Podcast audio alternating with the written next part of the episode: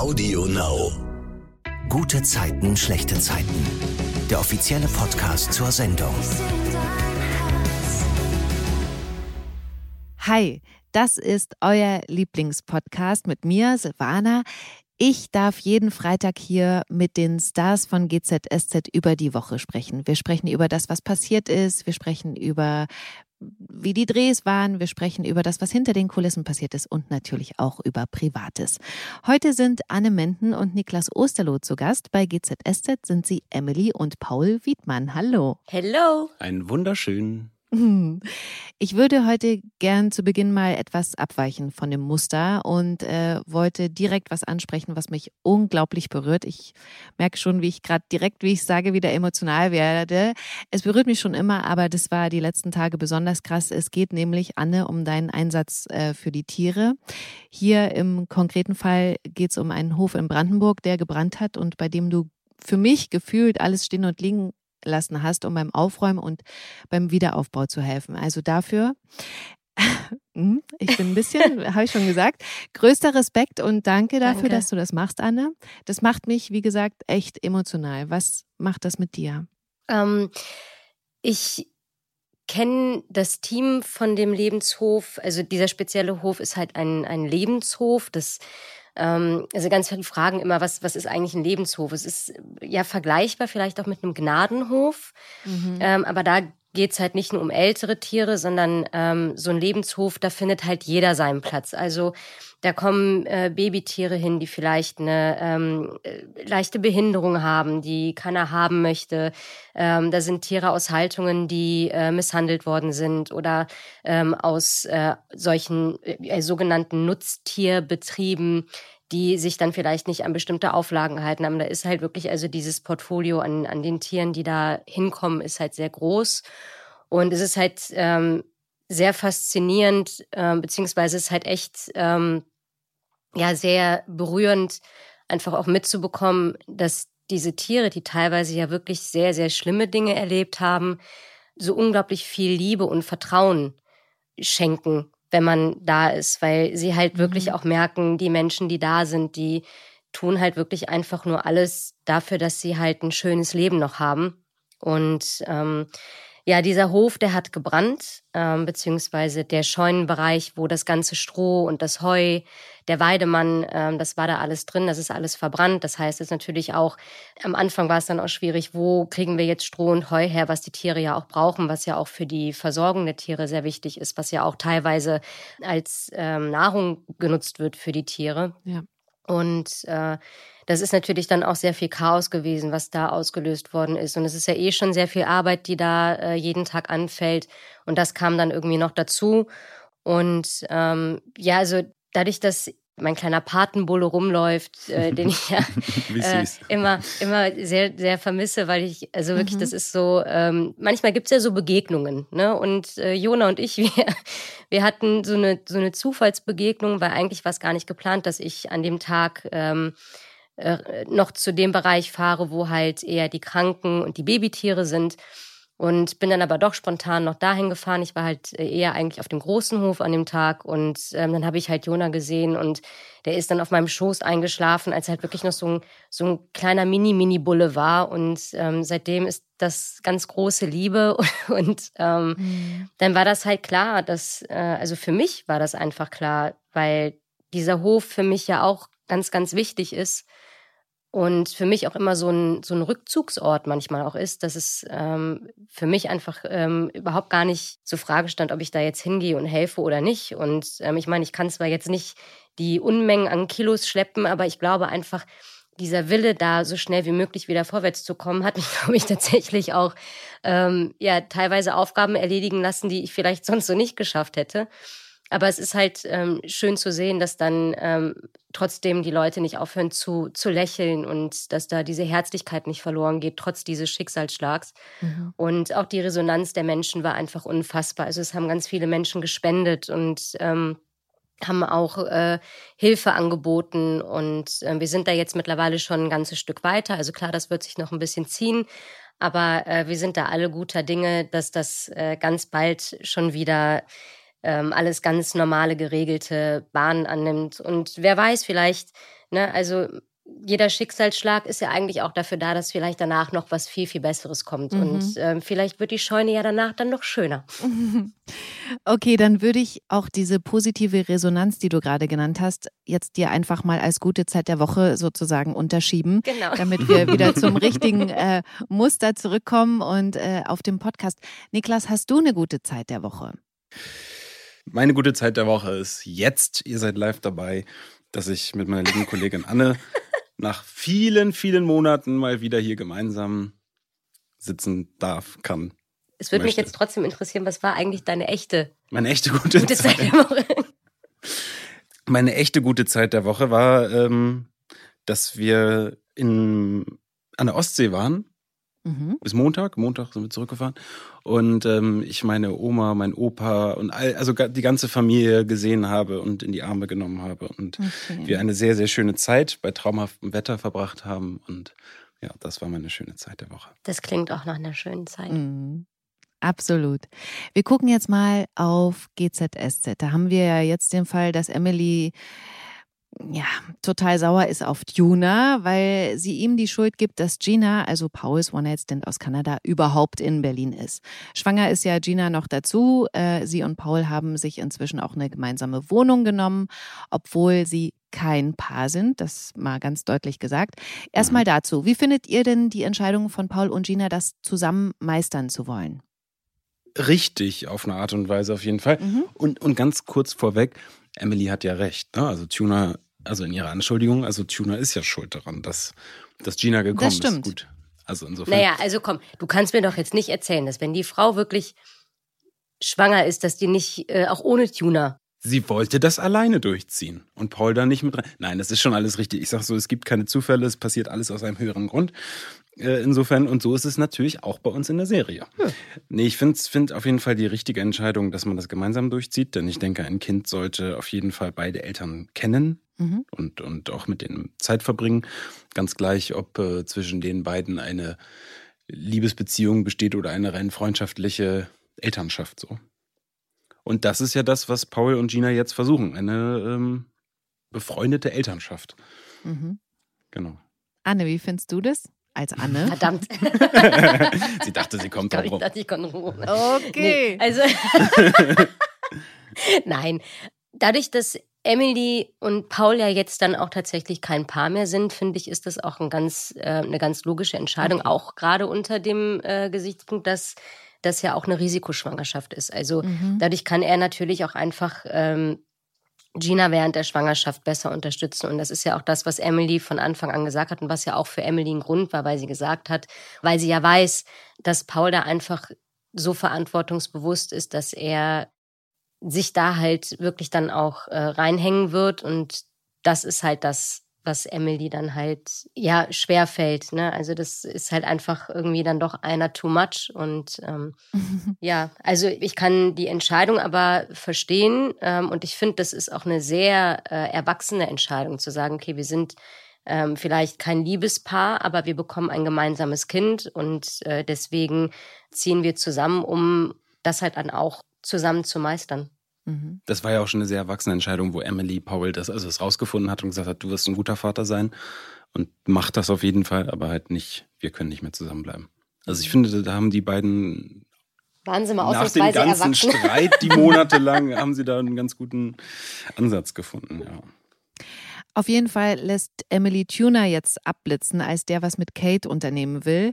Und dann äh, beobachtet sie im Mauerwerk, wie er Geschäfte macht mit einer sehr erfolgreichen jungen Unternehmerin. Anne, erzähl mal, was sie da dann hinlegt. Ja, ist halt wieder äh, klassischer Emily, Ach, ne? ja. Wür- Würde ich jetzt mal, würde ich jetzt mal so als äh, ein, äh, Aber es macht auch so Spaß, sich das anzugucken. Ich freue mich immer. Man weiß es halt einfach auch Mhm. schon, man, man erkennt die Situation und man Mhm. weiß eigentlich schon, was passiert. Ja. Ich finde das aber auch gut, dass wir das äh, grundsätzlich etabliert haben.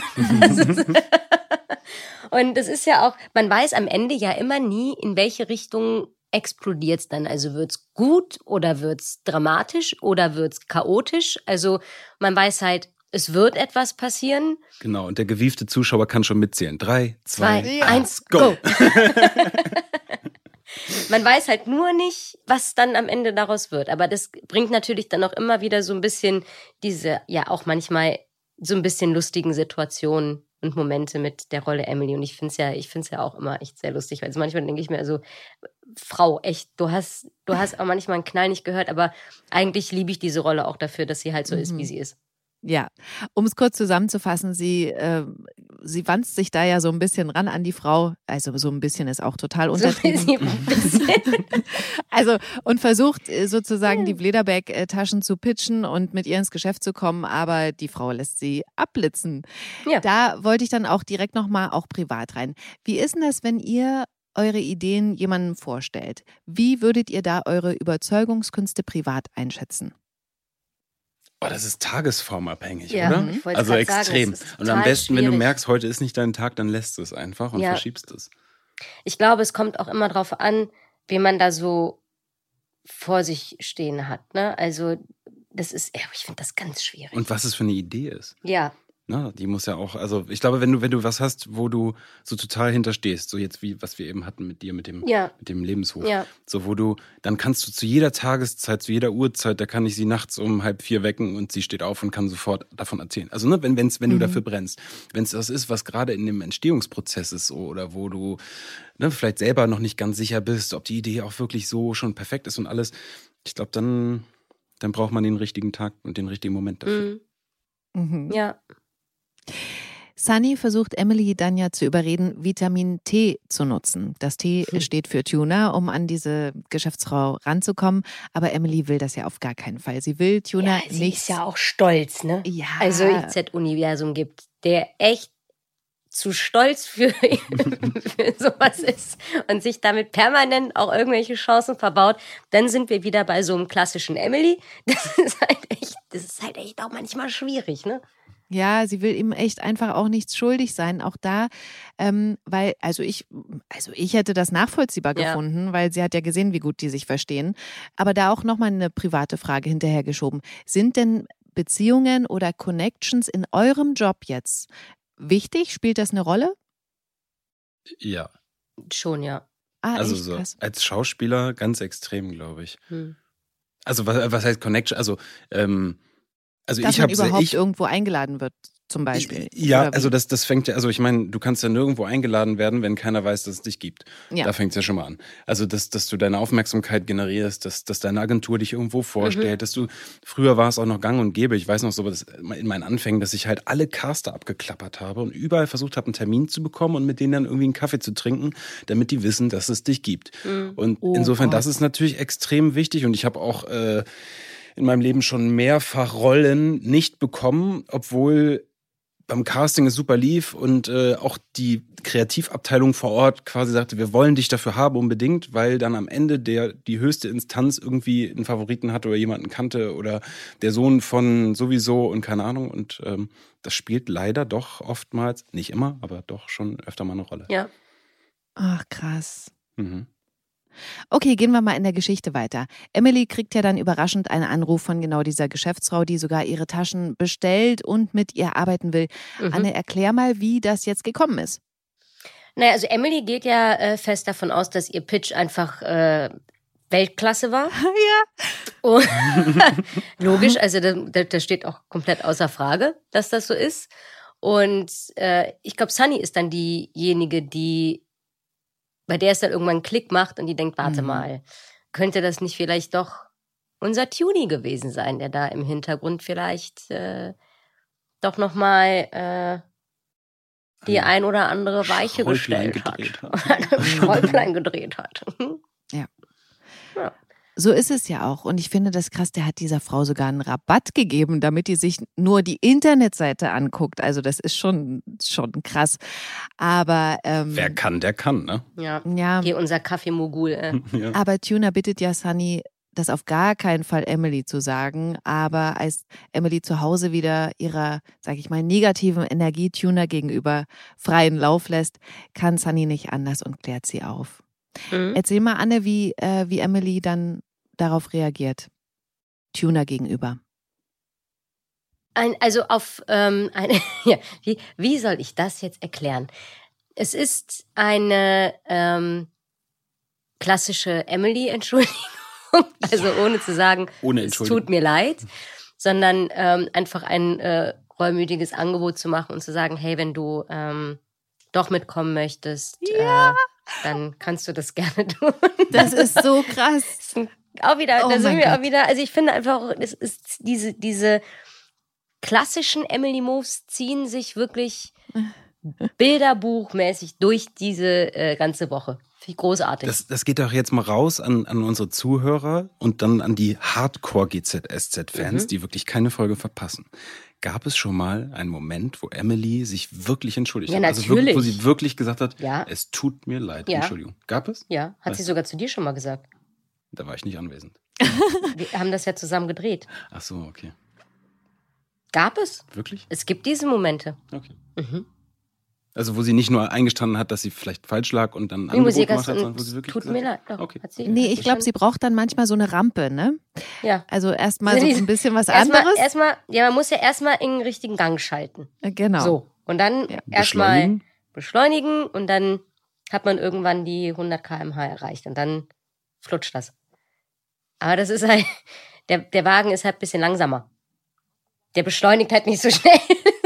Und es ist ein großes Auto, Es ein ist ein schweres. großes, es braucht schweres, richtig ja, Schwung ist und halt- eine große Rampe. Es ist halt nicht äh, von 0 auf 100 in einer Sekunde. Da braucht man halt dann schon auch mal 5, 6 Minuten, bis man da angekommen ist. Hier in dem Fall ist es ja dann wirklich so, dass Tuna sagt, okay, du weißt Bescheid, ne? Hat er natürlich mitbekommen und sie sich ja wirklich bei ihm entschuldigt und sagt, er kriegt gerade alles ab. Das fand ich auch total reflektiert. Ich fand, das war eine sehr schöne Szene. ja, fand ich auch. Es hat auch Spaß gemacht, die zu drehen. Und dann haben wir ja noch den Aspekt, dass Kate ihre Mama Emily bittet, Paul anzulügen, weil sie nämlich nicht mit ihm eine Radtour machen will, so wie es eigentlich geplant war. Und Ja. obwohl Emily das eigentlich auch gar nicht so gut findet, fand ich auch cool, ähm, behauptet sie dann Paul gegenüber, dass Kate wegen Bauchschmerzen zu Hause bleiben muss. Niklas, erzähl du jetzt mal. Diese Notlüge Mhm. kommt ja raus. ja. Wie denn? er glaubt das erstmal und ähm, stellt dann fest, weil er dann spontan das, ähm, die Idee hat, Kate noch eine Wärmflasche zu bringen und ein, ein Hörspiel, Ja. so wie er das, ja, wie, wie, wie das halt so ihr Ding ist. Und dann ähm, klingelt er an der Tür und Emily macht die Tür auf, erwartet allerdings jemand anderen und Mhm. im Hintergrund ruft Kate, Mama, ist das Juni? Ja. Ja, genau. Das äh, findet Paul natürlich in dem Moment, also er fühlt sich einfach in dem Moment natürlich belogen. Das, das Ja. Thema Tuna ist wieder da, ähm, dieser Konflikt, dieser innere, das, der Vaterkonflikt. Ja. Und ähm, ja, da ist er erstmal pappesatt. Anne, die Mhm. Notlüge von Emily. Hättest du Mhm. das privat auch so gemacht? Für mein Kind, ja. Mhm. Okay. Niklas, du auch? Hm. Oh, ich weiß es nicht. Also in Das- der, in der Situation halt, ne, weil die Situation halt so schwierig, ich glaube, das ist halt so, ich weiß nicht, also ich glaube, ich hätte schon gemacht. Das Problem, also grundsätzlich, klar, für mein Kind würde ich immer alles tun. Mhm. ähm, und ihm immer helfen. Und aber ich habe halt auch die Erfahrung gemacht, dass Lügen, also selbst wenn es Notlügen sind, es meistens nur schlimmer machen.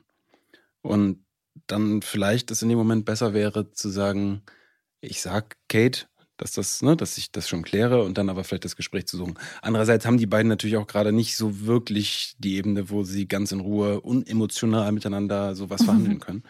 Mhm. Dementsprechend, ja, war schon wahrscheinlich die beste Entscheidung. Okay. Und dann will ich jetzt nochmal, die Geschichte ist ja jetzt hier für diese Woche zu Ende, aber nochmal da kurz reingehen, weil ich mich das natürlich gefragt habe und wir haben uns noch nie darüber unterhalten. Aber hier geht es ja immer wieder auch um Fahrradtouren. Ist denn Fahrrad euer Ding oder so gar nicht? Privat jetzt. Ich, ich schwimme lieber. Ah, Anne, Anne kommt morgens immer ähm, zur Arbeit geschwommen bis zum Kribnitzsee und dann das letzte Stück läuft sie. Ich fahre wahnsinnig gerne Fahrrad, ach, tatsächlich. aber irgendwie zu selten auf eine Art. Also, weil ich, ich weiß gar nicht warum. Warum fahre ich so wenig Fahrrad? Weil, weil wenn du oftmals so irgendwo hin musst, weite Strecken oder also ne, dieses Typ so, ich habe einen Termin irgendwo, dann schaffe ich das im Alltag, mir das nicht entspannt zu legen und zu sagen, ich fahre da jetzt gemütlich eine halbe Stunde mit dem Fahrrad Mhm. hin. Ähm, zur Arbeit doch regelmäßig, allerdings schleicht sich dann da auch immer wieder dieser Alltag ein, dass man sagt, okay, ich fahre jetzt zur Arbeit und dann kann ich direkt danach einkaufen. Ja, dann fahre ich doch mal im Auto. Mhm. Also ich würde gerne das Auto viel öfter stehen lassen. Ich glaube, das ist einfach ein organisatorischer Punkt. Und ähm, ich schaue gerade so ein bisschen nach so Lastenrädern. Also, Ah, weißt du, so ein ja. E-Bike mit so einem, vorne so einem Korb und Mhm. sowas, so, äh, wo du auch die Kinder reinhauen kannst, den Hund und alles. Und ähm, das nochmal so als Alternative. Ich glaube, das ist nämlich ganz cool. Und es ist einfach wahnsinnig schön, weil auch, das ist ja beim Fahrradfahren nämlich genau das, wo es dran hapert, dieses organisatorische und die Zeit sich zu nehmen, dieses Entschleunigen. Also sich, Ja. ne, der Weg ist das Ziel und einfach zu sagen, so, ich fahre da jetzt gemütlich mit dem Fahrrad hin und ja. Genau. Ja. Ich äh, finde auch Fahrrad ist ein bisschen, hat ein bisschen ein Gefühl von Freiheit, weil man eben so luftig obenrum ist. Mhm. Aber ähm, ich hier in Berlin finde das tatsächlich ein bisschen zu gefährlich. Also ich hoffe da auch, dass die Stadt noch so umgebaut wird, dass es ein bisschen so ist wie in Amsterdam, wo man einfach easy fahren kann. Ja, wir brauchen einfach große deutsche Fahrradhersteller hier, die einfach so mächtig sind äh, von ihrer Lobbyarbeit her, dass sie das Stadtbild mitbestimmen können, so wie es die Autokonzerne machen, weißt du? Mhm. Dass man, dass man einfach fahrradfreundlicher wird und ja, du hast recht, ne? Es ist teilweise echt gefährlich, wenn ich hier, hier die Straße hochfahre zur Arbeit mit dem Fahrrad äh, und da so die Busse dran vorbei rauschen Ja. und dies und also es ist schon, ja. Und leider sind ja auch viele Autofahrer sehr in ihrem Kosmos und achten nicht so sehr, äh, nicht nur auf andere Autofahrer, sondern ganz besonders auch nicht auf die Fahrradfahrer. Mhm. Okay, dann mache ich jetzt hier mal einen harten Cut mit dem Fahrrad, weil ich würde jetzt gerne noch zur großen Gerner-Geschichte gucken. Nächste Woche Donnerstag, am 12. Mai, gibt's dann GZSZ in Spielfilmlänge bei RTL, weil Jubiläum ist. Wie immer geht's 19.40 Uhr los, ich sag's ja schon mal, geht dann aber eben länger als sonst. GZSZ ist dann nämlich 30 Jahre alt und äh, Mittelpunkt der Geschichte wird Joe Gerner sein. Ich bin total gespannt drauf. Und äh, wir kommen jetzt hier mit der aktuellen Geschichte diese Woche natürlich auch auf die Zielgerade, was dieses Jubiläum angeht. Da äh, würde ich aber gerne nochmal privat diesbezüglich nachfragen. Abgesehen jetzt von eurem Job. Was ist GZSZ für euch? Was verbindet ihr damit? Familie. Anne ist ja wirklich groß geworden. Das ist halt Du wirklich warst so. 18, ne, als du hier angefangen hast. Ja. Das finde ich Wahnsinn. Also, du bist hier. Und jetzt bist du schon über 17 Jahre dabei. Das ist so krass. 18. Ach, 18. Also Mhm. bist jetzt schon volljährig. Ja, ich habe die Hälfte meines Lebens jetzt offiziell hier Das verbracht. krass. Krass. Ja. Glückwunsch. Danke. nee, aber für mich ist das echt Familie so. Und ähm, aber auch mit all diesen Bereichen Mhm. sind ja auch Emotionen wirklich auch ein ähm, Werkzeug, was wir benutzen. Das heißt, gerade wenn man dann auch äh, wirklich viel emotionale Sachen spielt, ist man dann vielleicht auch ein bisschen dünnhäutiger. Und oh Gott, was, was ich hier alles für Phasen meines Lebens irgendwie verbracht habe und was ähm, ich für Menschen hier kennengelernt habe und für Situationen hier ähm, durchlebt habe auch. Und ähm, das ist schon, also es ist ja wirklich so, ich komme ja morgens auch gerne eine Stunde früher, dann mache ich mir erst einen Kaffee und dann checke ich erstmal, was gibt's für News? So. Was sagt der Flurfunk? Was ist passiert, als ich jetzt gestern die letzten drei Stunden nicht da war? Äh, und nee, aber einfach auch die Leute zu sehen. Dann, dann gibt's hier, ach Mensch, es gibt hier so Menschen wie, wie Wernerchen, der mich damals zum Flughafen gebracht hat, als ich hier mein, äh, die letzte Castingrunde hatte, hat er mich dann zum Flughafen gebracht. Ach, Und ähm, das ist dann, wenn, also und jeden Morgen sehe ich den hier und sag immer nur, ja, Wernerchen, mein Sonnenschein, und dann wird erstmal irgendwie geknuddelt. Also das sind ja wirklich Menschen, die einen auch so lange begleiten. Und ich, ähm, deswegen ist das einfach so, ja, ich, ich möchte hier eigentlich gar nicht mehr weg, weil ich, ich würde ich würd das hier so vermissen. Auch diese hässlichen blauen Türen von den Garderoben, die, die ich echt eigentlich total hässlich finde. Aber ich würde diese Sind sie auch. die, ich würde diese Türen alleine vermissen. Ne? Es ist halt so, das ist halt hier irgendwie wie so, wie so das, ja, so ein zweites Zuhause, so ein bisschen. Und ich, mhm. ich würde äh, die ganzen Pappnasen hier, ich, also selbst wenn ich eine Woche Urlaub habe, kriege ich ja schon eine Macke. Wirklich, das ist so, und dann, das, nee, das, ich mag das nicht. Ich, ich bleib lieber hier und arbeite. Deswegen nimmst du ja auch keinen Urlaub. Nee, das stimmt. Ich nehme halt wirklich keinen Urlaub. also ich kann mich nicht dran erinnern, wann Anne das letzte Mal Urlaub hatte. Außer ich war auf Kampagne. Ja, gut, aber das ist ja auch, Hm. ist ja auch Arbeit. Nee. Ja, aber das ist im Grunde genommen genau das, was du auch sagst. So, ich weiß noch, ich habe vor fünfeinhalb Jahren oder sowas, fast sechs bald, äh, hier angefangen. Und man kommt erstmal so rein und das ist ja ein riesengroßer Apparat, ne? Der, also wie das alles läuft und ineinander und eingespielt. Und man ist da erstmal so ein bisschen äh, ehrfürchtig und ist erstmal so, wow, okay, äh, alles klar. Und findet sich erstmal hier so rein. Und das wird aber so leicht gemacht wiederum, wenn erstmal so dieser erste Schock am ersten Tag fällt, wie alles mhm. läuft und, und so, äh, weil die Menschen einfach so wahnsinnig ähm, ja, familiär miteinander sind und alles total liebevoll und wohlwollend und ähm, ja, man kennt sich einfach und es macht einfach Spaß, zur Arbeit zu kommen. Mhm. Und weil Anne gerade von Wernerchen gesprochen hat. Ja, meine Sonne. Genau den hatte ja Niklas auch in der letzten Folge, als er dabei war, mit äh, Tommy angesprochen, mhm. dass er wirklich so die gute Seele da ist. ist also für alle, die es jetzt nicht verstanden haben, dann hört das nochmal an. Ähm, da hat er genau erklärt, was er da macht und dass er eben auch für den Hund da ist und äh, immer irgendwie da ist, wenn man ihn braucht. Ja, der hat auch für meine Emmy immer, ähm, immer Snackies da. Ja. Dann, ja, ja. Süß. Und ja. Werner macht alles. Mhm. Also die, diese Berufsbezeichnung für das, was der hier macht, die, die muss noch erfunden werden. Ja. Es ist einfach, Weil, der, der Job ist halt Wernerchen. Ja. der Mann für alles. ja. Okay, um jetzt also mal auf Gerner und Linus Trami zu sprechen mhm. zu kommen. Joe hat sich ja zusammengereimt, dass Linus Trami das Video gefälscht haben muss, auf dem zu sehen ist, wie Miriam von Joe erschossen wird. Dabei war es ja, wie wir wissen, ihr eigener Vater, Linus Trami, was Joe, der Ermittlerin bei der Polizei, dieser Knappe, auch zu sagen versucht. Linus Trami muss bei ihr gewesen sein, in der Waldhütte. Die eigene Tochter zu töten, das braucht ein ziemlich starkes Motiv. Das hatte er. Ja, sehen Sie das, wenn ich das doch offensichtlich. Klären Sie mich auf? Sie hat mir geholfen. Sie hat ihren Vater gehasst. Für ihn war das Verrat. Sie sind in Streit geraten und Linus Trami hat die Kontrolle verloren. Mein Mandant wurde von Herrn Linus Trami bedroht, genötigt und erpresst. Über Monate. Er wollte mich am Boden sehen. Und er hatte mich auch schon dort. Und haben Sie sich gedacht, da wäre doch eine Entführung ganz angebracht? Ich war verzweifelt. Lukas Ritter, Miriam Behnke. Es ergibt doch ein Muster, finden Sie nicht? Ich habe Miriam weder getötet noch ihr irgendetwas angetan. Dr. Gerner, wir haben ein Video von der Tat. Wie oft denn noch? Das ist manipuliert. Und dann kommt auch das Gutachten zum Video zum Schluss, dass das Video echt ist. Und damit steht fest, Joe muss vor den Haftrichter und es sieht wirklich schlecht aus, weil Verdunklungsgefahr besteht.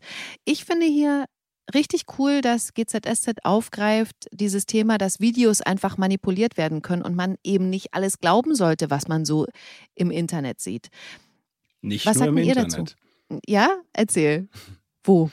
Naja, selbst im Fernsehen laufen ja manchmal Sachen. Das stimmt. Hast du recht. Ja, also wir haben ja äh, tatsächlich oft, dass Themen angesprochen werden, die ähm, vielleicht so ein bisschen kritischer betrachtet werden. Ja. Ob das jetzt, ähm, also das, das fängt an bei, bei Dreiecksbeziehungen, das also bei allem, was irgendwo man sagt, hey, was, was, was ist das, was soll das? Und ich weiß gar nicht, das war ganz, ganz zu Beginn, als ich da war, war auch äh, nochmal Homosexualität ein, ein ganz mhm. großes Thema, wo man heute wahrscheinlich denken würde, okay, das ist doch ähm, aber damals war das halt einfach auch nochmal eine ganz andere, da hat die Gesellschaft da einfach ganz anders drauf geguckt. Und ich finde das, ich finde das gut, dass, ähm, dass es einfach bestimmte Themen gibt, so Tabuthemen gibt, ähm, zum Beispiel auch Drogensucht.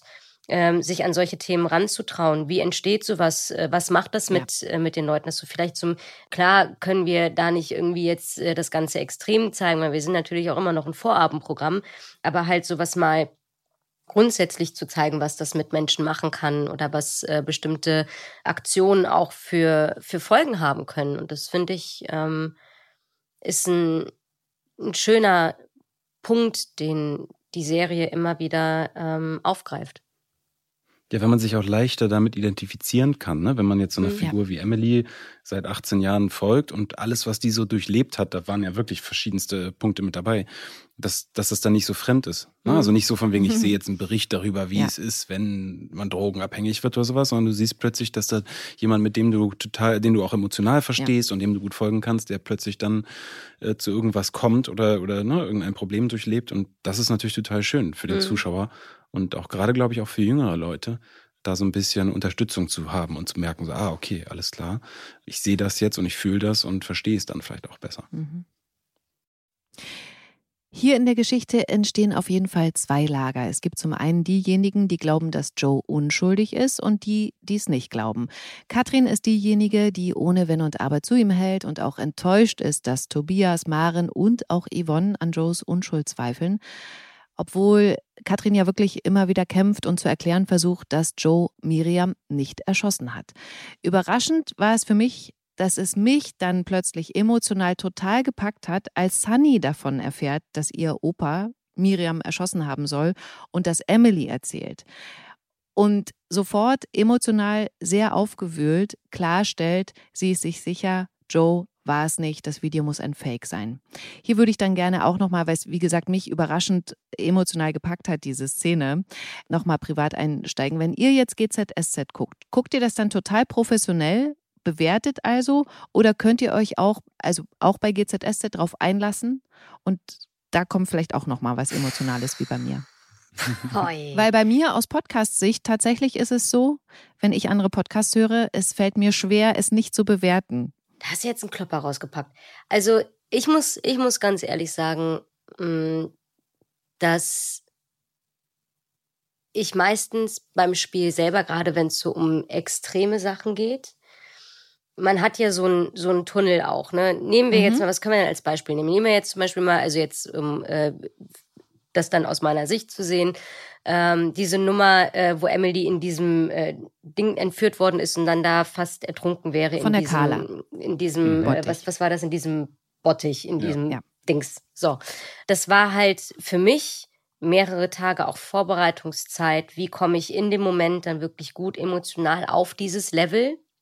Weil natürlich durchlebst du das ja nicht an einem Stück, sondern das sind dann mehrere unterschiedliche Drehtage und du musst dann, dann bist du vielleicht schon irgendwie eine Woche entführt worden und das Ganze so, aber du kommst dann morgens an ein anderes Set und musst natürlich an einem anderen Level einsteigen. Mhm. Mm, Und man, man merkt einfach auch, was das körperlich ja mit einem macht. Dann fühlt man halt auch in dem Moment die Angst. Dann durchlebt man halt auch diesen, ne, und dann fängst du da an zu kämpfen und sowas. Ich weiß, dass ich am nächsten Tag, ich hatte richtig ähm, blaue Flecken um die Handgelenke, weil Mhm. man dann einfach wirklich auch das körperlich ähm, lebt und halt auch mitspielt, ne? Und dann ist man halt da vielleicht auch ein bisschen grober in dem Moment, was aber ja auch für das Mhm. Bild am Ende ja schöner ist, ne? Also da ist halt so alles fürs Bild. Und das ist natürlich auch so eine emotionale Wucht, die da dann auf einen einprasselt. Und wenn man sich das dann anguckt, weil man es selber anders durchlebt hat tatsächlich, als vielleicht ähm, der Regisseur das dann äh, geschnitten hat, dann sagst du, ähm, boah, da war so ein Moment, der, der, der, hat, der hat mich so zerrissen innerlich. Und in dem Moment wird aber zum Beispiel weggeschnitten. Mhm. Und dann, und deswegen siehst du das und dann ist manchmal so, hey, aber da, Okay, verstehe. da war doch dieser, dieser eine. Ähm, aber es ist natürlich dann auch, wie sieht's dann im Gesamtbild aus und wie wirkt das Gesamtbild? Und ähm, das macht dann auch schon wieder Sinn. Aber es ist halt, es ist eher manchmal, also ich finde halt solche Szenen kann ich gar nicht dann nochmal emotional sehen, Okay. weil es sich für mich emotional manchmal anders angefühlt hat, als es dann am Ende rüberkommt. Mhm. War, das, war das verständlich? Ja. Ja. Okay. Ja. Ja, es ist schwierig, also ich finde es auch schwierig, gerade sich selber dann in so Situationen nochmal zu sehen, weil äh, ja, das, also es wirkt immer dann komisch oder dann, dann wunderst du dich, hä, aber ich habe das doch so gesagt oder gedacht oder, oder Mhm. wo ist der Moment? Aber dieses, wenn man jetzt einen Film, also jetzt nicht nur bei GZ, also allgemein, man guckt Mhm. irgendwas, habe ich immer, dass es so switcht. Also ich kann mich drauf einlassen und dann kommen Momente, die, die ich entweder ganz geil fand oder wo ich plötzlich mir denke, ah, scheiße, da sehe ich jetzt was Technisches Okay. oder so, wo ich immer wieder kurz rausgeworfen werde und plötzlich so als, äh, ist ja meine Arbeit quasi, das mir kurz angucke und dann mich aber schnell wieder, ne, oh, oh, warte, wieder fallen lassen, okay, ich bin ja im Film, ich bin ja Zuschauer, ich bin ja, ich will jetzt den Film genießen, so. Und äh, das bei GZSZ auch, wenn ich es gucke. Also ich finde es zum einen immer total spannend, auch zu den ganzen anderen Geschichten und dieses Ineinander. Wir sind ja so viele Schauspieler, so viel Geschichte sozusagen, die ja ineinander gestrickt wird. Und das finde ich, das schafft man im Alltag auch gar nicht immer, sich die Drehbücher alle Nee. komplett so durchzulesen, dass du es wirklich also wirklich so mit der Ruhe auch, ne, dass du wirklich auch so, ein- so, so ein Bild davon bekommst. Und dann finde ich es immer geil, die Folge zu sehen und zu sehen, ach krass, okay, und dann äh, ne, geht das jetzt in das über und dann werden ja manchmal auch, das finde ich auch mal schön zu sehen, manche Regisseure, die dann da so Übergänge zaubern, wie der eine kippt, macht eine Flasche auf und im anderen läuft gerade plötzlich die Klospülung. Also weißt Ja. du, dass man so, so ne, das sind dann diese kleinen Regie-Gadgets. so. Ja, das Ja. finde ich aber auch total spannend, äh, was du erzählst, Niklas, dass man eben wirklich das auch nicht immer total Bescheid weiß, was bei den anderen gerade so passiert und Nee. das dann eben im Ja, Fernsehen voll. zum Beispiel sieht oder im, in, wie- ihr habt ja die Abnahmefolgenmöglichkeiten, Mhm. ne? Also, wo die Mhm. vorher vorsortiert werden. Was ich aber zum Beispiel auch ähm, äh, extrem krass finde, weil du gerade gesagt hast, manchmal kommst du raus und siehst irgendwas Technisches und kannst dann so einen Film und gehst dann. Ich kann zum Beispiel diese Serie Dr. House, ne? Mhm. Ich kann die nicht gucken. Wegen der Stimme, Ich kann ne? die nicht gucken, weil Dieter Klebsch hat hier meinen Papa gespielt und der spricht den und ich kann mir das nicht angucken. Ich gucke, manchmal fange ich an, einen Film zu gucken und dann höre ich auf einmal Danny oder Dieter oder Mhm. keine Ahnung und dann sage ich so, okay, ich bin raus. Ab dem Punkt ist, da bin ich raus. Die haben mir so viele tolle Filme versaut. Wirklich. Muss ich mich jetzt auch mal beschweren. Finde ich nicht in Ordnung. Und das ist wirklich so mit Dieter Klebsch 100 Prozent. Ich sehe immer den Denke ich immer so, Papi, Aber dann finde ich es geil, weil, weil manchmal hast du ja die Situation, dass du den auch kennst, die Synchronstimme, aber nicht erkennst in dem Moment. Kennst du da? Also, also jetzt so habe ich neulich geguckt, jetzt mit meiner Tochter, diesen neuen, äh, so, so ein Disney-Film äh, mit dem Haus, wie heißt der nochmal? El Encanto, El Canto oder sowas? Na, kenne ich nicht. Ist ein ganz schöner Kinderfilm. So auf jeden Fall eine Freundin von mir, äh, oder von uns spricht, spricht da eine Figur. Und ich habe sie nicht erkannt. Und dann irgendwann, also ne, beim zweiten, man guckt ja mit Kindern Filme auch gerne ähm, beim zweiten Mal gucken kam dann irgendwann so dieser Moment, in ein, aber nur in einer Sekunde, wo ich dachte, "Hey, klingt ein bisschen wie Lo. Mhm. Hm. Und dann habe ich das gesehen, dass sie es ist. Und ab da habe ich sie gehört. Okay. Ab da war die ganze Zeit sie so präsent so und dachte, okay, alles klar, jetzt ist sie bei uns im Wohnzimmer. Aber dieses, das ist ja auch ein Zeichen, dass du dich gut darauf einlassen kannst in dem Moment, ne? Dass du plötzlich das nicht, nicht hast. Ja. Aber bei manchen Stimmen ist es auch einfach sehr, sehr präsent. Ja. Ähm, Dieter hat halt einfach auch so eine Ja, krass präsente Stimme. Ich, das geht nicht. Ich sitze dann immer da und denk so, es gab keinen Menschen in dieser Serie, der so eine eigene Aussprache für den Namen Emily hatte. Ach, Der, der kam ja immer, Emily! ach, Emily! und das ist so, und ich muss jedes Mal muss ich dran denken und immer wenn ich dann, und dann höre ich den, dann denke ich immer an Emily und ich sage, okay, ich bin raus. Ich kann, ich kann mich da einfach jetzt gar nicht mehr drauf einlassen, dann bin ich immer stinkig. Du saust mir hier meine Filme, ey, wirklich. Aber Anne, wo du gerade Emily sagst, Emily kommt ja hier auch nochmal sozusagen ins Spiel, weil Wahrscheinlich, nämlich, ja. weil, weil nämlich Laura, Ah, mhm, die hält es ja für unwahrscheinlich, dass Joe Miriam umgebracht hat. Ähm, sie sagt äh, da ja zu Moritz noch, äh, man lässt sein einziges Druckmittel nicht sterben, also auch wieder sehr, sehr sachlich. Und sie bewahrt Katrin vor einer Dummheit. Die wird nämlich von Linus Drami emotional so unter Druck gesetzt im Büro. Er bedroht indirekt ihre Tochter Johanna und deswegen ist Katrin dann kurz davor, ihm den Briefbeschwerer über die Rübe zu ziehen. Und das äh, beobachtet Laura und grätscht da rein, äh, wofür sich dann Katrin auch äh, bei ihr bedankt. Und dann nämlich, und jetzt kommen wir zu dem Punkt, braucht Laura eine Schulter zum Anlehnen. Anne, erzähl doch mal, wer ihr diese Schulter bietet. Philipp. Und das auch noch. Nein!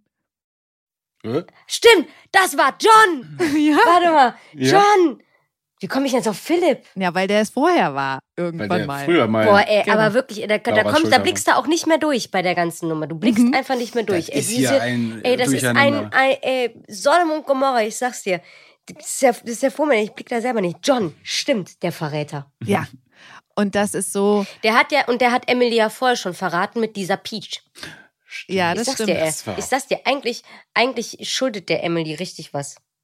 Ich muss da auch nachher nochmal drüber Aber sprechen. weißt du was, ich finde da so geil, wie sie auch gar nicht so ein ernstes Wörtchen mit ihm redet, sondern einfach so sagt, nichts Ernstes. Hm? Hm. Mhm. Und dann, damit ist so alles klar, oh mein Gott. Und er schämt sich auch in dem Moment, glaube ich, so. Zu Recht. Zu Recht. Ähm, um alle, ich glaube, es hat niemand das nicht gesehen, aber Emily erwischt in Anführungsstrichen die beiden ja, wie John Laura da zugedeckt auf der Couch liegen lässt und ihr so ein bisschen die Schulter tätschelt. So. Äh, da ist ja nichts Ja. dabei. Ne? Aber ja, zumindest. Ja, aber eigentlich darf sie ja die Wohnung gar nicht betreten. Das stimmt. So, ne, da geht's ja schon mal los. Also man entscheidet hier einfach über Emilys Kopf hinweg, das ist nicht in Ordnung. Da, wir, da muss ich auch nachher nochmal mit den Drehbuchautoren sprechen, das funktioniert so nicht.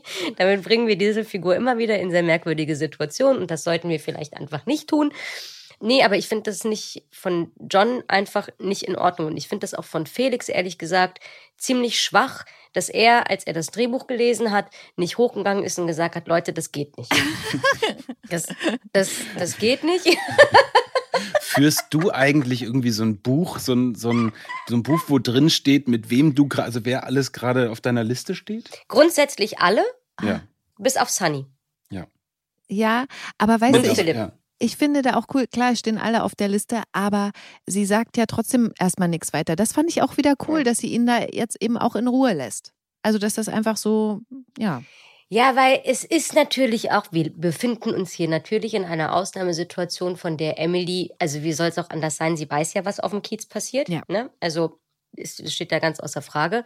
Und sie weiß ja einfach, also sie weiß, dass es dieser ganzen Familie gerade einfach echt nicht gut geht und dass da einfach gerade ganz, ganz viele schlimme Dinge passieren. Und ähm, dass eine Laura freiwillig bei dem Bachmanns auf dem Sofa liegt, zeigt ja auch eher, dass sie halt gerade vielleicht wirklich jemanden braucht. Mhm. Und ähm, das ist halt so, Emily bekämpft keine Gegner, die schon verwundet sind. so, da, weil das wäre kein fairer Kampf. Die lässt sie einfach ausbluten. Oh. okay. Nee, aber das ist, das ist tatsächlich was, und da finde ich halt immer, dass man auch sieht, also klar, Emily hat irgendwie eine große Fresse und ist auch immer irgendwie auf Ellbogen und sagt halt irgendwie auch sehr schnell ähm, ihre Meinung, die sie sich vielleicht manchmal auch sehr schnell bildet. Aber ähm, in solchen Momenten ist sie tatsächlich immer jemand, auf den man sich dann doch verlassen kann. Finde ich auch schön. Ach, Emily hat so viele wirklich auch ganz tolle Seiten. Facetten, nennen wir es Facetten. Ja. Ebenen. Ich bringe die Geschichte jetzt mal hier relativ zügig äh, zum Ende. Es ist nämlich so, dass Gerner bei seinem Termin vor den Haftrichter eine günstige Gelegenheit nutzt, um abzuhauen. Und dann steht er bei Yvonne vor der Tür als Pizzabote verkleidet und kann zum ersten Mal seit Miriams Tod direkt mit seiner Frau sprechen und versucht alles zu erklären. Yvonne, ich würde so gerne sagen, Sie mich an. Wenn du es nicht warst, dann stell dich. Und falls du es warst, dann, dann erst recht.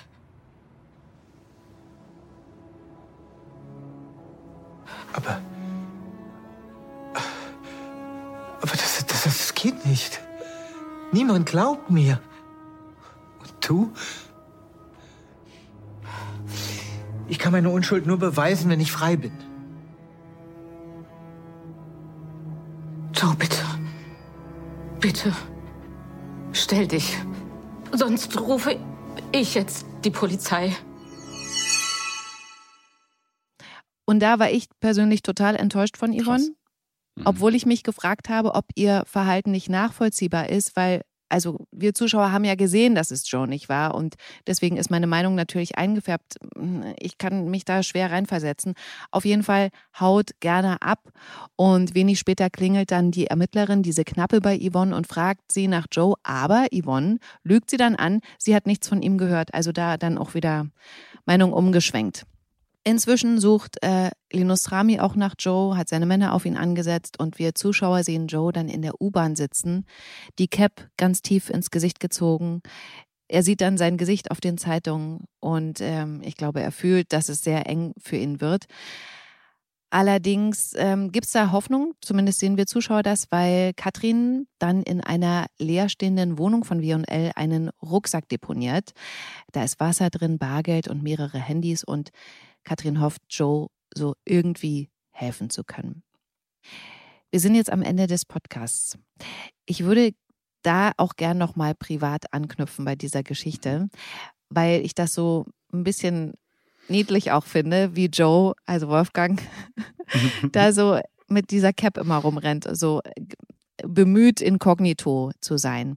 Habt ihr euch schon mal bemüht, inkognito zu bleiben?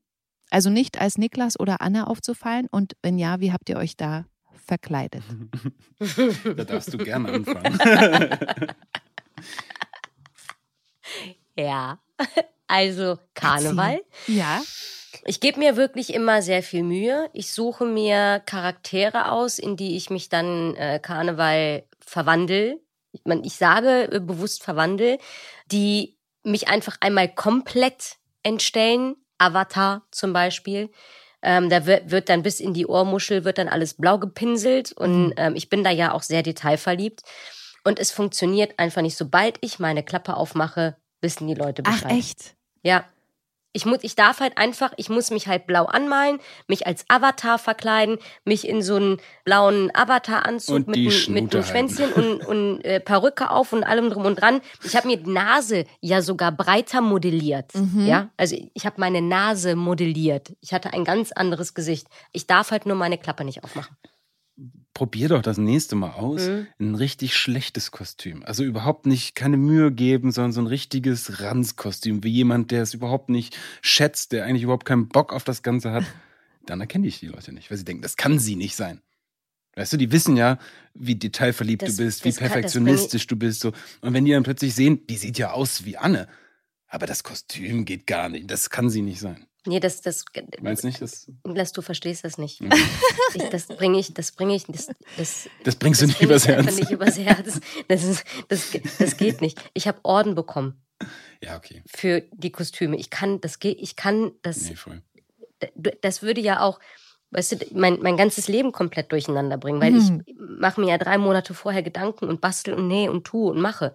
Das ist ganz, ganz schwierig. Wenn Ja. aber die, das, was Anne verrät, die Stimme ist, dann musst du eine Figur auswählen, die stumm ist. Ja, aber guck doch mal, ich muss doch auch mitsingen.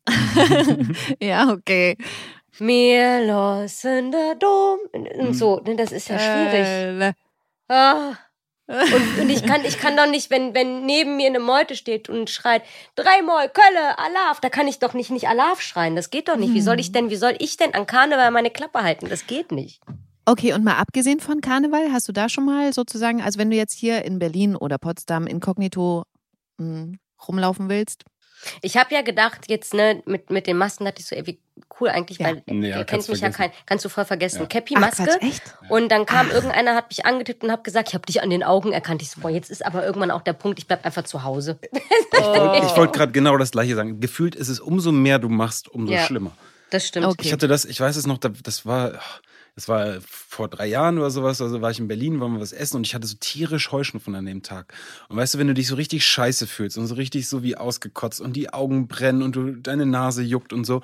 Und ich habe, wir wollten irgendwie ins Restaurant gehen, das war brechend voll. Ich habe eine Cappy aufgehabt, auch mit Schirm nach vorne, eine Sonnenbrille und so. Und man fühlte sich einfach nicht so. Und mich haben so viele Leute angequatscht. Und das ist so wie dieses, wenn du dir Mühe gibst, dass man dich nicht erkennt, dann erkennen dich die Leute erst recht. Oh. Aber ich find's auch gar nicht schlimm. Also ich bin auch niemand, der jetzt irgendwie sagt, ich will mich da irgendwie verstecken. Also ich, hab da, ich bin da sehr schmerzfrei. Okay, alles klar. D- Und das Das ist, ist ja auch das ist schön. mal lustig. Dieses, diese Frage kennst du bestimmt auch, ne? Wie Mhm. findest du das, wenn du angesprochen wirst und so? Nervt das auch mal und so?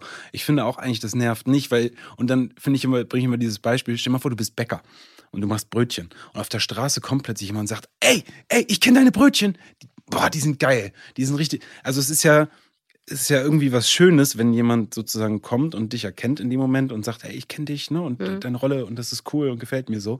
Es kommt aber auch immer auf die Art und Weise wie an. Natürlich. Ne? Also was ich, was ich zum Beispiel immer so ein bisschen schwierig finde, ist, wenn, wenn jemand von hinten kommt und dich einfach erstmal antatscht. Das finde ich zum Beispiel immer total schwierig. Ne? Dann wird dann irgendwie an die Schultern, dann wirst du umgedreht oder sowas. Und das finde ich halt, weil, also ich kann halt verstehen, dass da vielleicht so ein bisschen diese, diese Hemmschwelle weniger ist, weil man halt auch jeden Abend im Wohnzimmer ist. Aber ähm, ich kenne die Person auf der anderen Seite des Fernsehers halt nicht. Und klar freue ich mich und ähm, ich bin echt, ich freue mich auch dann Fotos zu machen und hin und her. Das ist, ich finde, ich finde das toll, weil dieser Kontakt einfach auch irgendwie was Besonderes ist.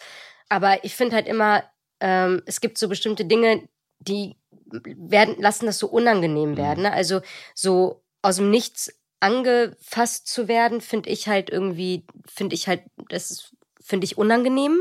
Mhm. So. Wobei heimlich gefilmt oder fotografiert Heimlich werden, finde ich fast finde noch ich schlimmer. auch. Das Weil ist halt so, Auf frag Anfassen mich kannst du ja doch. reagieren, da kannst du ja, Ja, mit jemandem frag mich doch und dann ist es doch okay, aber das heimlich zu machen, finde ich halt auch, das, das wäre so das Nächste. Das finde ich Mhm. halt auch immer schwierig, weil gerade wenn du dann vielleicht auch mit ein paar Freunden ähm, irgendwo sitzt und was zusammen isst, die werden ja dann auch heimlich einfach mit fotografiert und das finde Mhm. ich dann irgendwie schwierig, weil wir beißen nicht und Mhm. ähm, so, vielleicht kann man dann auch irgendwie ein, zwei Fragen beantworten. Aber so dieses Heimliche finde ich halt irgendwie, finde ich auch ein bisschen respektlos. Absolut. Ja, weil, weil du es auch nicht einschätzt. Also mir Ja. geht's immer so, ich denke nicht immer sofort, ah, alles klar, mich kennt ja hier jeder, Mhm. sondern ich bin mir dann, es kommt dann irgendwann zu diesem Moment, wo man denkt, okay, filmen die mich jetzt und meine Familie gerade oder nicht? Mhm. Ne? Also, ich meine, jeder hat ja mal sein Handy in der Hand und macht irgendwo ein Foto von irgendwas.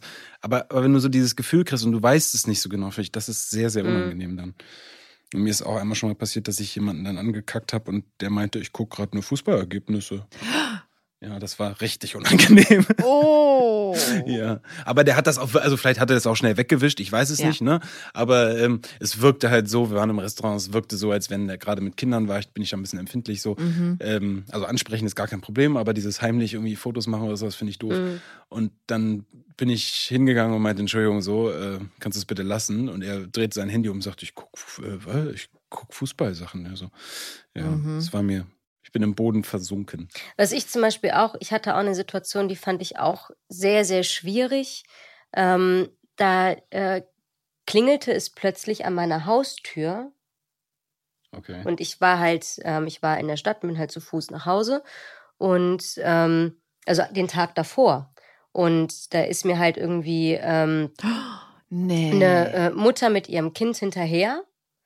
Und am nächsten Tag äh, haben sie sich gedacht, ach, die ist da irgendwie ähm, den Weg reingelaufen, komm, wir gehen nochmal gucken und haben halt meine Haustür gefunden und haben halt geklingelt und gefragt, ach, wir wollten mal äh, fragen und guckten dann noch immer so an mir vorbei und versuchten in die Wohnung reinzugucken und können wir da vielleicht mal ein Foto machen und hast du vielleicht irgendwie Autogrammkarten da?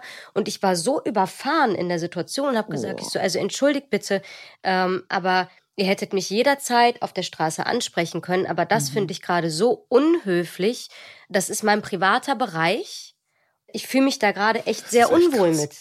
Das ist echt heftig. Und das ja. ist einfach dann auch so ein Überschreiten. Ich, ähm, oder dann stehen, also ich hatte, ich glaube, die Wohnung davor, da stand, standen die Leute teilweise am Gartenzaun und versuchten dann irgendwie in die Wohnung zu gucken. Ich habe dann irgendwann nur noch die Jalousien unten gehabt, weil Mm. ich mir denke, ey, ich stehe doch auch nicht bei dir vorm Fenster und glotzt dir die ganze Zeit in die Wohnung rein. Das ist ja ein privater Bereich. Mhm. Und damit schränkst du mich in der Möglichkeit, mich zu Hause fallen zu lassen und mich zu Hause wohl zu fühlen und zu Hause sicher zu fühlen, das nimmst du mir damit. Und das überschreitet eine Grenze.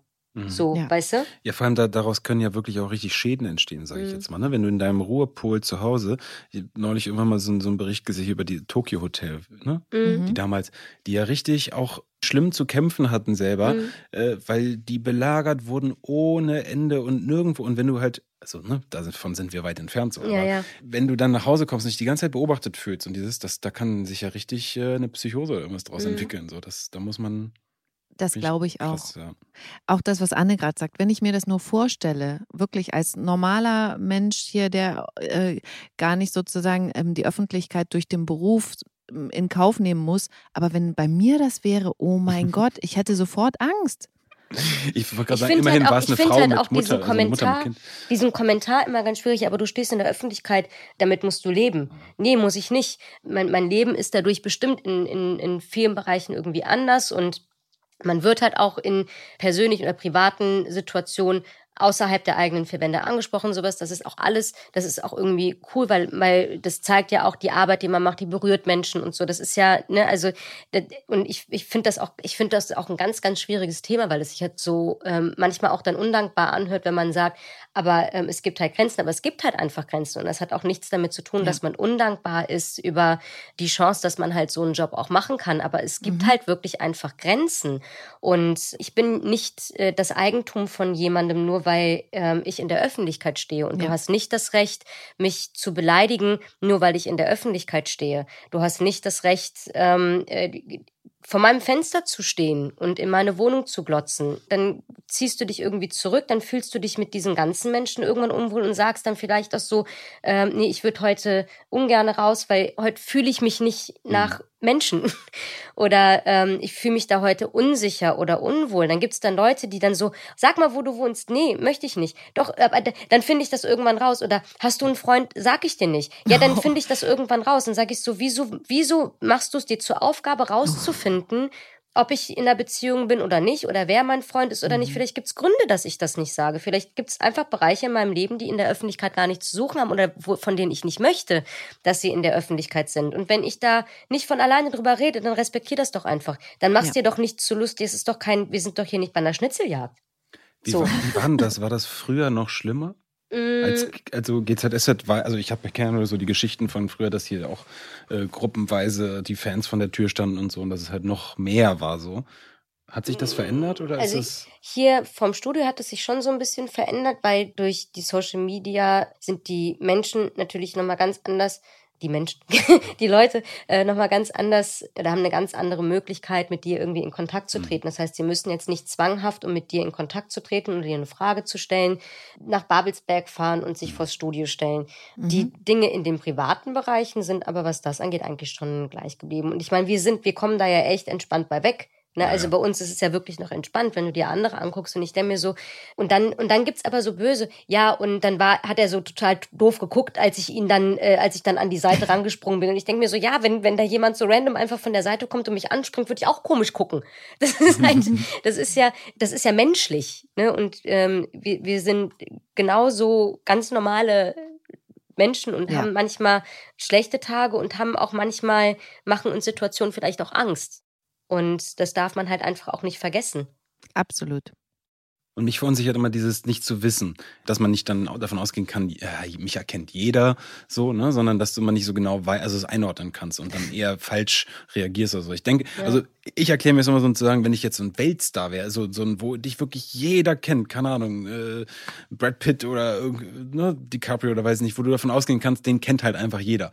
Dann kommst du ins Restaurant, dann winkst du einmal fröhlich in die Runde und sagst Hallo, so, weil du weißt so, und dann hat sich das auch gegessen. Wenn man so ins Restaurant kommt und du siehst irgendwo vereinzelt die Blicke und du kannst immer nicht zuordnen, dann kannst du, okay, ja, die kennen mich jetzt oder nicht, jetzt überlegen die, ob sie kommen oder nicht. Soll ich denen jetzt einfach kurz ein Zeichen geben und sagen, ja, komm, dann lass uns einmal kurz ein Foto machen und dann können wir in Ruhe. Also ich, ich erkläre mir das mal und sage, wenn, wenn du weißt, jeder kennt dich, dann ist es einfacher. zu sagen, mich kennen die vielleicht oder vielleicht nicht. Aber Also ich gehe da, ich gehe da tatsächlich gar nicht drauf. Also wenn, wenn jemand äh, ein Foto mit mir haben möchte, dann ähm, sprich mich halt einfach an. ja, Aber ich, also ich, das Ding ist halt, ich, ich merke einfach, dass ich zum Beispiel, ich gucke gar nicht mehr in den Raum. Also ich check den Raum einmal kurz durch und gucke, wo ist die Ecke, wo ich ähm, am sichersten sitze. Ich kann zum Beispiel, was mir zum Beispiel unglaublich schwer fällt mittlerweile, ist ähm, in so, zum Beispiel in einem Restaurant zu sitzen, ähm, mitten im Raum. Also ich muss immer eine Wand im Rücken haben. Mhm. Mhm. Ich muss immer eine Wand im Rücken haben. Kann ich nicht. Aber das äh, liegt daran, dass du ja viele, viele Jahre beim Geheimdienst warst. Ja, das stimmt. Und, das ähm, stimmt. Ja, ich muss Ja, da es gibt einfach, ja- ich muss da deswegen- einfach auch Das aufpassen. erklärt ja auch ihre Gangweise. Meine Man hat ja einen Gangweise. sehr speziellen Gang. ähm, das zeigt nur, das hat sie über Jahre trainiert, dass sie jederzeit ihre Waffe greifen kann. Ja, das, das Problem war halt, als ich mich damals dann dazu entschlossen habe, bei GZSZ ähm, mitzumachen, war natürlich dann auch, es ist halt immer schwieriger geworden, undercover zu arbeiten. Ähm, deswegen musste ich dann leider äh, den äh, Job, den ich ja schon Jahrzehnte ausgeübt habe im Geheimdienst, musste ich dann leider äh, dann doch an den Nagel hängen. Aber hey, manchmal ist es auch ganz gut, was Neues anzufangen. die Verkleidungen wurden irgendwann zu aufwendig. Jetzt driftet es ein bisschen ab. Ihr Lieben, wir, Ach, ich habe schon gesagt, wir sind am Ende der Podcast-Folge. Ich danke euch, Anne und Niklas, für diese Folge, für eure Zeit. Und ich freue mich, wenn ihr das nächste Mal wieder dabei seid. Bleibt gesund. sehr, sehr gerne. Tschüss. Tschüss. Gute Zeiten, schlechte Zeiten. Der offizielle Podcast zur Sendung. Sie hörten einen RTL-Podcast.